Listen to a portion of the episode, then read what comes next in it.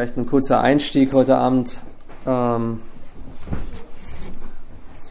ich habe ich hab einen interessanten, äh, nicht Artikel, sondern es war mehr so eine Zusammenfassung. Vielleicht kennen einige den, äh, Albert Moeller heißt er, das ist ein, äh, ein Präsident von, von, das ist der Präsident von der, ähm, vom Bibelseminar der südlichen Baptisten in den USA, Southern Baptist. Und der hat so eine Radiosendung, das heißt The Briefing. Und er gibt ja mal so ein bisschen Kommentare zu zeitgenössischen Themen und so weiter. Und einen Artikel hat er kommentiert von der New York Times. Und da ging es darum, warum können Leute dann ihre Neujahrsvorsätze so schlecht einhalten. Das war das Thema.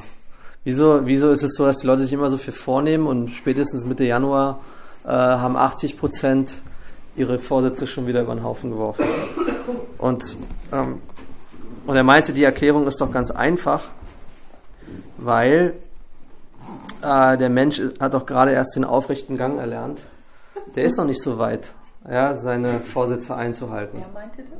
Das, mein, das war sein Kommentar zu dem Artikel. Er meinte, die Lösung ist doch ganz einfach.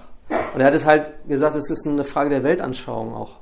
Ja, wenn ich natürlich sage, ähm, ja, der Mensch ist gut, ja, und der Mensch, der kann alles und der muss sich das nur besser vornehmen, dann ist es alles, dann fragt man sich wirklich, ja, wieso, wieso klappt das dann immer nicht?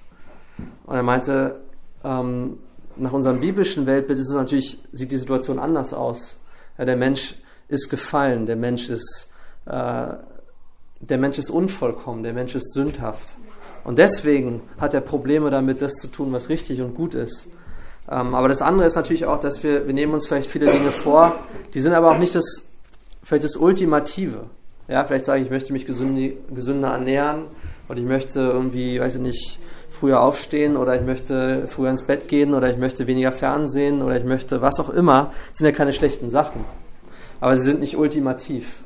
Ja, sie, sie, selbst wenn wir das schaffen, erfüllt es immer noch nicht die, oder beantwortet nicht die Fragen nach dem Sinn unseres Lebens. Ja, warum sind wir eigentlich hier? Nur um dann ein bisschen später und gesünder zu sterben? Oder ähm, das ist auch nicht, also das heißt, auch das, das ist noch ein zweiter Aspekt, das befriedigt auch nicht. Ja, macht uns vielleicht ähm, zufriedener mit uns selbst, aber es ist nicht, es ist nicht ultimativ das, was, ähm, ja, was eigentlich entscheidend ist in unserem Leben. Man könnte die Frage auch anders beantworten, warum gelingt es uns nicht, weil ich glaube, die einfachste Antwort ist, weil die Person am 31.12. immer noch dieselbe ist wie die am 1.1. Oder? Das wäre die einfachste Antwort. Warum gelingt es so wenig nicht? Und die Leute setzen immer so viel Hoffnung auf die zukünftige. Ja, der, der Stefan von morgen, der macht das alles anders als der Stefan von heute. Logisch. Der ist aber Problem, leider dieselbe Person. Und, ähm, und es ist deswegen interessant, weil ich habe gar nichts gegen gute Vorsätze. Ich habe meistens auch immer welche. Ich sag, ich verrate die aber nie, weil ähm, wenn man sie dann nicht einhält, ist es dann weniger, äh, blamiert man sich weniger. Aber, aber ich glaube, was trotzdem, was wir trotzdem tun können, was auch, wofür auch immer dieser Jahreswechsel sehr gut ist, ist einfach, dass wir uns besinnen können. Ich glaube, das ist gut, sich zu besinnen und seinen Blick zu richten auf Gott.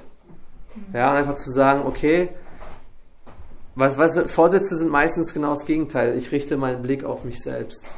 Ja, und, und was möchte ich aber tun stattdessen? Ich möchte eigentlich den Blick auf Gott richten. Ja, weil Gott ist derjenige, der äh, in der Lage ist, Dinge zu tun, die wir nicht tun können. Ja, und genau genommen, wenn wir ähm, uns Johannes 15 anschauen, wo Jesus zu seinen Jüngern spricht, ähm, wir haben am Sonntag sind wir stehen geblieben in Johannes 14, da sind wir fast am Ende gewesen, aber Johannes 15, ich nehme das mal ein bisschen vorweg. Ähm, da steht,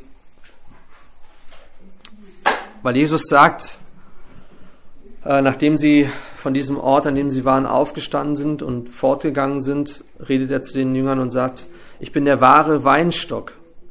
Ja, und mein Vater ist der Weingärtner in Vers 1. Und er sagt ähm, in Vers 4, bleibt in mir und ich in euch. Und wie die Rebe nicht von sich selbst Frucht bringen kann, sie bleibe denn am Weinstock, so auch ihr nicht. Ihr bleibt denn in mir. Ja, ich bin der Weinstock, Vers 5. Ihr seid die Reben. wer in mir bleibt und ich in ihm, der bringt viel Frucht. Denn getrennt von mir könnt ihr nichts tun. Ja, und das, dieser Vers, der ist vielleicht ein bisschen. Ich habe mich öfter gefragt, was die Bedeutung ist von diesem Vers. Verstehe ich den richtig? Äh, diese Verse, diesen Abschnitt? Äh, oder gibt es vielleicht Dinge, die ich da übersehe? Weil Jesus sagt hier ganz klar, ohne mich könnt ihr nichts tun. Nicht nur, ihr könnt weniger tun oder ihr könnt zwar etwas tun, aber nicht, sondern er sagt, ihr könnt ohne mich nichts tun. Und man könnte sogar sagen, wir könnten noch nicht einmal wirklich beten ohne göttliche Hilfe. Ja, wir können, ähm, wir, können ohne ihn nichts tun. Ja, und er sagt in Vers 7, wenn ihr in mir bleibt und meine Worte in euch bleiben, so werdet ihr bitten, was ihr wollt, und es wird euch geschehen. Ja, wenn ihr in mir bleibt und meine Worte in euch bleiben, so werdet ihr bitten, was ihr wollt, und es wird euch geschehen. Und das Interessante in diesem Abschnitt ist, dass Jesus von zwei Dingen redet, nämlich wir in ihm und er in uns und seine Worte in uns. Ja, ihr bleibt in mir und ich in euch. Und das ist die Voraussetzung im Grunde äh, dafür, dass wir Frucht bringen. Und dieses Fruchtbringen ist etwas, was den Vater ehrt. Ja, und, und ich glaube, deswegen ist es auch viel, gerade wenn es um Gebet geht, das ist hier in Vers 7 ja der Fall, in der Fürbitte, ja, wenn ihr in mir bleibt und meine Worte in euch bleiben, so werdet ihr bitten, was ihr wollt, und es wird euch geschehen. Das heißt, die, ähm, es geht ja eigentlich weniger um einen guten Vorsatz, mehr zu beten. Das war so ein bisschen die, äh, ich habe ich hab gestern gehört, äh, nicht gestern, Entschuldigung, heute mir noch mal angeschaut, die Predigt von Pastor Schaller am 31.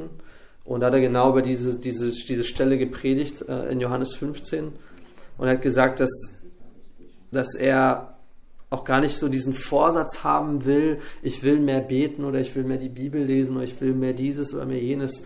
Weil er meinte, es geht eigentlich weniger um, um Obligation, so, so ja, Obligation oder um schlechtes Gewissen, sondern es geht eigentlich um, um ein unglaubliches Vorrecht, das wir haben.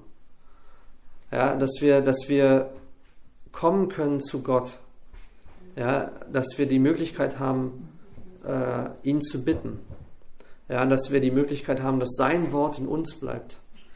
Ähm, und, und wenn er uns gibt, dann haben wir die Möglichkeit, ihm zu danken und zu wissen, er gibt uns als unser Vater im Himmel. Er gibt uns nicht als, ähm, als unpersönliches Wesen oder als Macht oder als Zufall oder als Schicksal, sondern er gibt uns als unser Vater im Himmel, der uns, der für uns sorgt, der sich um uns kümmert, der, ähm, ja, der der genau weiß ähm, um die Dinge, der, derer wir bedürfen. Ja, der genau weiß, was sein Plan für uns ist. Und, äh, und in einem anderen Absatz in an, oder anderen, anderen Stelle in Matthäus 11, da steht, ähm, und ihr kennt diesen Abschnitt auch, in Matthäus 11, jetzt bin ich hier schon in 12 gelandet, nee, 11 genau. In Vers 28, da sagt Jesus, äh, kommt her zu mir, alle ihr mühseligen und beladenen, und ich werde euch Ruhe geben. Und nehmt auf euch mein Joch und lernt von mir, denn ich bin sanftmütig und von Herzen demütig. Und ihr werdet Ruhe finden für eure Seelen. Denn mein Joch ist sanft und meine Last ist leicht. Ja, und in dem Kontext wir, sieht man hier, dass ähm, Jesus vorher auch betet. Er sagt nämlich, ich preise dich, Vater, Herr des Himmels und der Erde, dass du dies für Weisen und Verständigen verborgen und des Unmündigen geoffenbart hast. Ja, wir sehen, dass, äh, dass die Leute in den Städten von Galiläa, die haben Jesus trotz seiner Machttaten nicht angenommen. Ja, er hat Wunder vollbracht und Jesus sagt sogar, wenn die Wunder in anderen Städten geschehen wären, ja, in, und zwar in heidnischen Städten, ja, in, in Sidon und äh, ähm, Tyr, Tyrus, ne? Müssen wir mal schauen. Genau, in Tyron, Tyrus und Sidon. Genau, wenn das da getan worden wäre, dann hätten die sich bekehrt. Aber ihr, ihr habt die Wundertaten gesehen und ihr habt, ihr habt nichts getan dergleichen. Ja, und, und er sagt es, Jesus sagt, dass, dass Gott äh, diese Dinge, von denen Jesus sprach, dass er die vor Weisen und Verständigen verborgen hat. Ja, und dass er es Unmündigen offenbart. Das heißt, die Leute, die, ähm, äh, die sich selbst für sehr klug und verständig hielten und weise hielten, ähm, ja, die haben, die, die, denen war das verborgen, wovon Jesus die ganze Zeit sprach. Und, und zu allen anderen sagt er, ja, kommt her zu mir. Kommt her zu mir. Alle ihr mühseligen und beladenen. Ja, das heißt, er verurteilt dieses Geschlecht. Er hat es gesagt, ja, ihr seid in Vers 15 und folgenden. Ja, das, das, äh, ich schau mal, was da steht. Da steht. Er sagt, mit wem soll ich dieses Geschlecht vergleichen? Ja, und er kritisiert, die haben Johannes den Täufer kritisiert, die haben ihn kritisiert, die wollten ihn nicht haben, die wollten die Dinge Gottes nicht haben. Ja, und er sagt, ähm, aber jeder, der will, ja, jeder, der äh, mühselig und beladen ist, äh, der komme zu mir. Ja, das heißt, diese Einladung ergeht eigentlich an, im Grunde könnte man sagen, an jeden, aber wohl wissen, dass diejenigen, die sich selbst nicht für mühselig und beladen oder für äh, unmündig halten, nicht kommen zu ihm.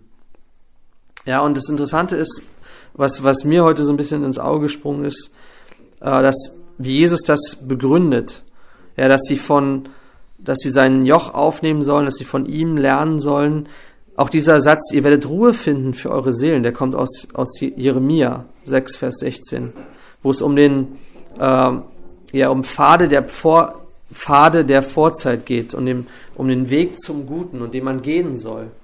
Ja, und er sagt, im Grunde sagt er das über sich selbst. Er sagt, ich bin der Weg, ja, und, und geht diesen Weg, kommt zu mir, lernt von mir. Und die Begründung ist, denn ich bin sanftmütig und von Herzen demütig.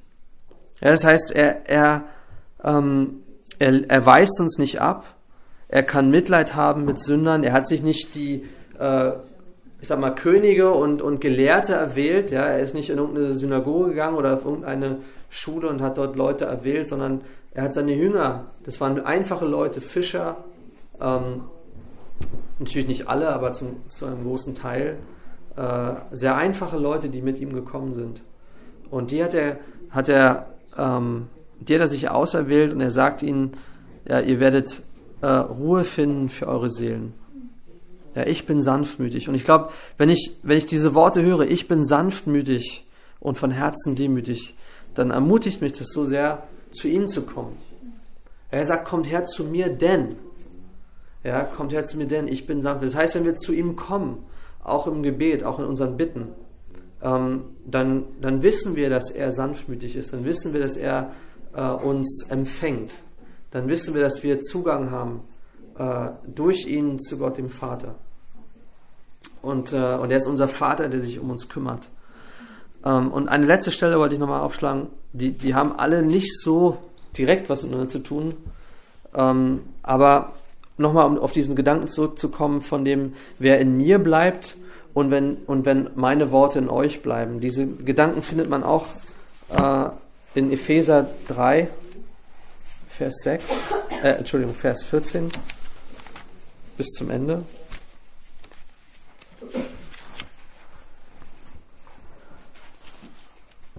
Wo Paulus betet. Paulus betet für die Gläubigen, die, ja, die das Evangelium empfangen haben, die, die gläubig geworden sind an Jesus. Und in Epheser 3, Vers 14 sagt er, und beachtet mal auf diese Worte, wo es um, oder, oder Präpositionen teilweise oder Gedanken, wo es darum geht, was in uns ist. Ja, ähm, so wie Jesus auch gesagt hat, wenn, wenn meine Worte in euch bleiben, schaut mal, was in diesem Gebet alles äh, erwähnt ist. Er sagt, da schreibt Paulus, deshalb beuge ich meine Knie vor dem Vater, von dem jede Vaterschaft in den Himmeln und auf Erden benannt wird. Er gebe euch nach dem Reichtum seiner Herrlichkeit mit Kraft gestärkt zu werden durch seinen Geist an dem inneren Menschen, dass der Christus durch den Glauben in euren Herzen wohne und ihr in Liebe gewurzelt und gegründet seid, damit ihr imstande seid, mit allen Heiligen völlig zu erfassen, was die Breite und Länge und Höhe und Tiefe ist und zu erkennen, was die Entschuldigung, und, die und zu erkennen, die die Erkenntnis übersteigende Liebe des Christus, damit ihr erfüllt werdet zur ganzen Fülle Gottes. Dem aber, der über alles hinaus zu tun vermag, ja über die Maßen mehr, als wir erbitten oder erdenken, gemäß der Kraft, die in uns wirkt. Ihm sei die Herrlichkeit in der Gemeinde und in Christus Jesus auf alle Geschlechter hin von Ewigkeit zu Ewigkeit. Amen. Und ähm, wir haben gesehen, diese Worte kommen sehr oft vor. Ja, dass, dass, ähm, dass ihr mit Kraft gestärkt werdet durch seinen Geist an dem inneren Menschen. Ja, dass der Christus durch den Glauben in euren Herzen wohne. Dass ihr, ähm, dass ihr erfüllt werdet zur ganzen Fülle Gottes. Ja, dieses Erfülltsein. Ähm, dass, dass ja, dass, dass Gott in der Lage ist, Dinge zu tun über alles hinaus, über die Maßen mehr, als wir erbitten oder denken können, gemäß der Kraft, die in uns wirkt. Das heißt, es ist seine Kraft, die in uns wirksam ist. Ja, nicht unsere eigene Kraft. Und wenn nicht, wenn nicht seine Kraft in uns wirksam ist, dann können wir nichts tun. Ja, dann können wir, sind wir nicht in der Lage, ihm zu gefallen. Wir sind auch nicht in der Lage, irgendetwas zu tun, ähm, was irgendeinen ewigen Wert hätte. Ja, und ich, ich denke auch, wenn ich ans neue Jahr denke, ähm, dann denke ich auch immer daran, dass wir nicht einfach nur den Status quo beibehalten wollen. Ja, wir wollen nicht immer nur, ähm, und nicht, dass es jetzt irgendwie schlecht wäre, wir versammeln uns und wir lernen und wir, äh, wir, wir machen, was wir tun, aber ich glaube, es ist auch trotzdem wichtig, immer ähm, eine Vision zu haben, die größer ist als wir selbst. Ja, weil sonst, weil sonst ist alles nur begrenzt durch unsere eigene Fähigkeit, durch unsere eigene, durch das, was wir uns vorstellen können. Aber Gott ist in der Lage, Dinge zu tun, die weit über dem sind, die wir erdenken und erbitten können. Die sogar, man könnte sagen, jenseits unserer Vorstellungen liegen. Vielleicht jenseits unserer Träume.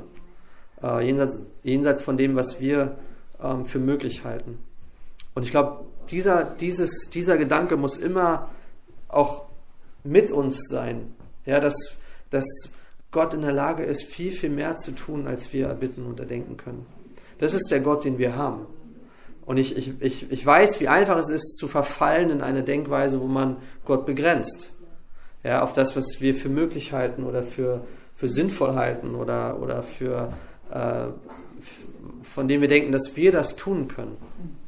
Ja, und ähm, ich habe ich hab zum Beispiel den Gedanken gehabt, ähm, es klingt total verrückt für mich zu sagen, lasst uns, lasst uns eine weitere Gemeinde gründen.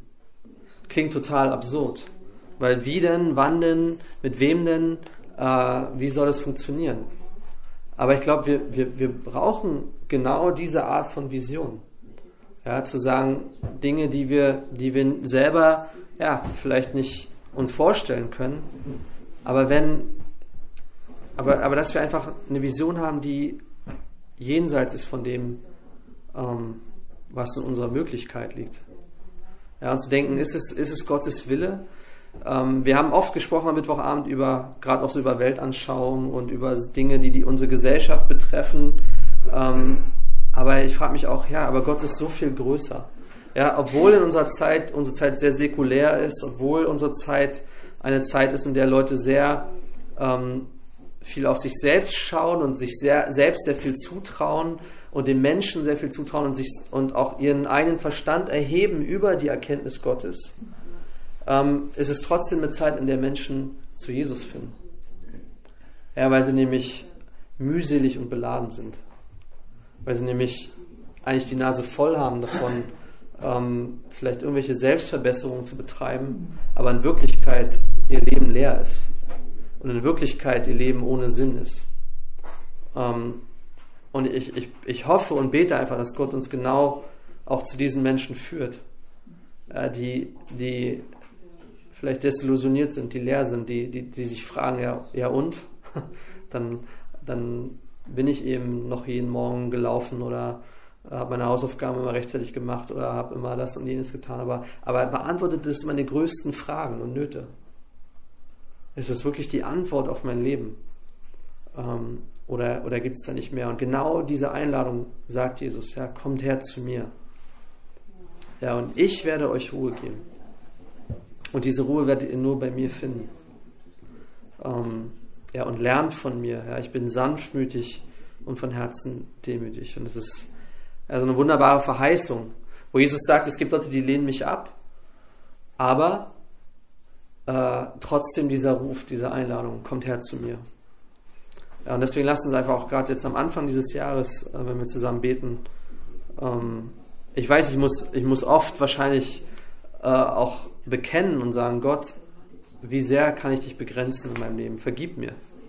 Und zeig mir wieder aufs Neue, wer du bist und wie groß du bist. Und dass du Dinge tun kannst, die, ähm, die wir ja, nicht erklären können oder die wir nicht vermögen. Ja, und genau darum wollen wir Gott auch bitten. Ja, und dass er uns erfüllt, dass seine Liebe uns erfüllt, dass seine Gegenwart uns erfüllt, dass sein, ja, dieser Reichtum seiner Herrlichkeit, Gesundheit uns erfüllt. Ja, das ist, das ist das Gebet von Paulus gewesen für die, für die Gläubigen. Ja, dass wir erfüllt sind, ah, dass Christus durch den Glauben in unseren Herzen wohne. Dass wir gewurzelt sind in Liebe. Ja, dass wir wirklich die Tiefe der Liebe des Christus erkennen, dass wir erfüllt werden zur ganzen Fülle Gottes. Gott hat so einen Plan für uns, uns zu erfüllen, damit wir voll sind, ja, in, damit wir in Fülle leben, in Gänze, ja, nicht irgendwie halb leer, ähm, nicht so, nicht, nicht als wären wir verloren, nicht als wären wir ohne Hoffnung, sondern in Fülle.